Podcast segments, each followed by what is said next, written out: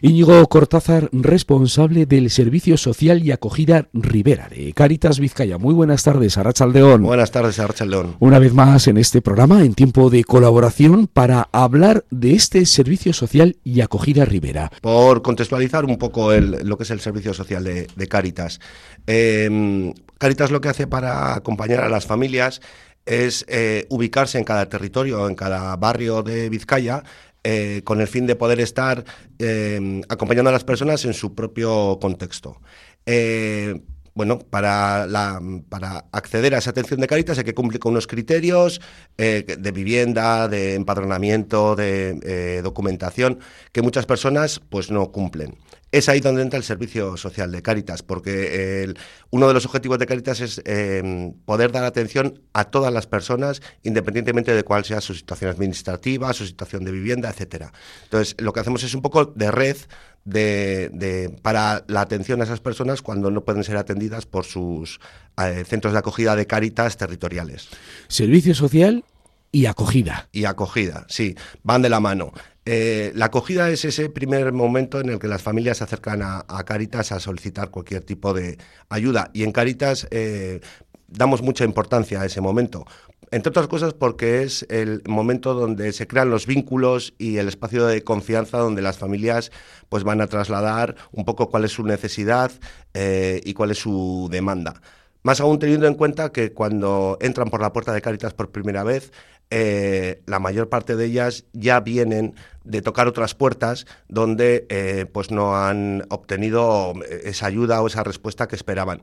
Por eso tenemos una doble responsabilidad, no solo de atención, sino también de generar en esas familias ese espacio de escucha, de confianza, y sobre todo transmitirles que en la medida de lo posible se va a hacer o se van a movilizar todos los recursos posibles de Cáritas para poder eh, paliar la situación que nos planteen. La acogida, como comentas, es la puerta de entrada y ahí es donde Cáritas ya empieza a detectar la realidad social. Eso es, sí, es un espacio, esa primera acogida es un espacio eh, no solo de escucha, sino también de diagnóstico, de derivación, de información, en contra de lo que muchas personas puedan pensar que esa ayuda eh, que requieren las familias es siempre económica, está muy alejado de la realidad muchas familias lo que van buscando es esa información, orientación, em, también en, parte ese espacio donde eh, ellas puedan eh, volcar esa frustración, esa falta de, esperanza eh, que procuramos paliar en la medida de lo posible.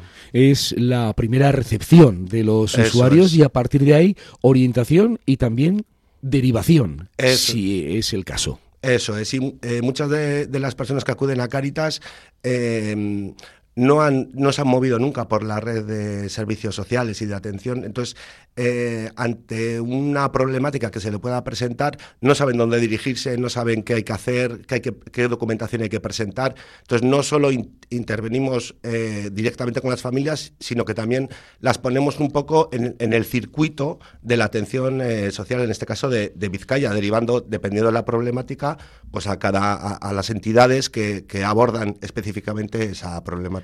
Es un trabajo en red con otras entidades del tercer sector social y también públicas. Sí, sí, sí, sí. Nosotros siempre vamos de la mano tanto de las entidades del tercer sector como del sector eh, público. En ningún caso em, duplicamos em, o, hacemos paralelismos en un acompañamiento en aquello en lo que nosotros entendemos que eh, debemos entrar a apoyar, pues porque la persona, la familia está descubierta, ahí estamos. Ahora, cuando la eh, persona tiene derecho y cumple requisitos para poder acceder al sistema normalizado de, servicios sociales, lo que hacemos es una derivación para que la persona pueda eh, bueno, hacer ese, ese, itinerario con la mayor normalidad posible. ¿Qué tipo de intervención hace Caritas? ¿Hasta dónde llega Caritas? Bueno, Caritas abarca todos los ámbitos que... que Una tarea transversal. Eso es, eso es. Y eh, bueno, eh, pone en marcha todos los servicios eh, que en Caritas se, ponen en funcionamiento en el día de hoy, que puede ser desde el área jurídica, psicológica, eh, lo que es las ayudas económicas también, tampoco hay que obviarlo, el tema de empleabilidad, de formación, en fin, todo lo que conforma la situación social de una persona. ¿Qué datos hay actualizados? Estamos ahora elaborando las memorias de actuación del 2022. En el caso del servicio eh, social, hemos atendido cerca de 200 eh, familias. En, términos económicos, pues eh, más o menos se han distribuido unos 43.000 euros. recordemos eso, que estas 200 familias se han acercado al servicio social porque no podían tener acceso ni a los puntos de acogida de Cáritas ni a los servicios sociales públicos y desde ahí lo que hemos hecho es, eh, con estas 200 familias, trabajar eh, un itinerario que ha permitido que posteriormente eh, se incorporen ya al sistema normalizado de atención y de servicio social. Mm. ¿Perfiles de los usuarios? Es otra de las características que tiene el servicio social, eh, que abarca un abanico muy amplio de problemáticas y de perfiles de, atención. No es un servicio específico que atienda una problemática concreta, sino que en el servicio social pues, se pueden acercar desde personas que están en situación de sin hogar y que están haciendo un curso de formación y necesitan eh, dinero para recargar la BARIC para hacer ese curso, como familias eh, aparentemente normalizadas con su vivienda, con sus trabajos, pero que en en un momento puntual no han podido eh, dar cobertura al pago de suministros o que al inicio de curso eh, de los menores han tenido que hacer un desembolso eh, para cubrir esos gastos de escolarización y ahí hemos apoyado. Es decir, es un abanico mucho más amplio que, que el de un proyecto más específico. Y cuando además hablamos, Íñigo, de familias, familias con menores, en muchos casos, familias monoparentales también en otros, sí, sí. o todo junto. Sí, eso es. Y, y sí, sí, es verdad que dentro de los perfiles que se está teniendo en el servicio social, en 2022 ha habido un incremento de familias eh, que hasta mm, eh, el año pasado, bueno, pues eh, podían llevar una vida más o menos normalizada, pero que con las circunstancias que todos y todas sabemos que estamos viviendo actualmente, económicas, con esa subida de precios, con esa subida de suministros, simplemente para hacer la compra eh, semanal, bueno, pues eh, incluso trabajando, que eso es algo que nos preocupa, porque en este momento estamos detectando situaciones eh, de familias que están en riesgo de exclusión, que tienen su vivienda y, su trabajo, y aún así requieren del apoyo de Caritas en este caso. Sí es verdad que, bueno, de momento, gracias a Dios, es un apoyo puntual para salvar una situación muy concreta, pero el miedo que tenemos es que esto se cronifique y lejos de mejorar, pues esa familia requiera el acompañamiento nuestro por más tiempo. Este dato mm, detectado en Caritas es un dato preocupante, eh, que pese a que tengas una vivienda, pese a que tengas un trabajo, eh, necesites de eso es. Sí, a ver, nosotros siempre hemos defendido que el, hecho de tener, por ejemplo, un, trabajo nunca ha garantizado una inserción plena, por, lo que hablábamos antes, porque las familias y las personas nos componemos de muchas áreas eh, y no porque una esté cubierta, el resto eh, pues va de la mano, ¿no? pero eh, en estos tiempos se evidencia que efectivamente el tema del empleo en este caso no es un elemento que te salve ya de estar en, en una situación de riesgo de exclusión, pues porque fallan las otras patas. Cuando se publican los informes FOESA, eh, algunas de las conclusiones, algunos de los subrayados, es que la pobreza se cronifica, a de lo que estabas comentando, Íñigo, y también que se hereda. Sí, ahí, entra un poco también la, diferencia de oportunidades eh, que hay entre diferentes familias eh, con el tema de los menores. Es decir, no todos tenemos a la hora de enfrentarnos a una inserción, bien sea eh, formativa, laboral, eh, no todos partimos del mismo punto. Y eso hace que haya familias y personas que tengan que pelear mucho más para llegar al mismo punto en el que estamos el, resto. ¿no? Antes dabas la cifra de 200 familias, un dato general de la memoria 2022. ¿Son datos estables en, los últimos años? Eh, ¿Vamos de crisis en crisis? Eso es, sí. Em, en años anteriores es verdad que ha sido una etapa... Eh, difícil para la comparativa porque eh, recordemos que teníamos el, efecto COVID, donde eh, los niveles de atención aumentaron sustancialmente respecto a lo que es una atención, digamos, normal de, Caritas y del servicio social.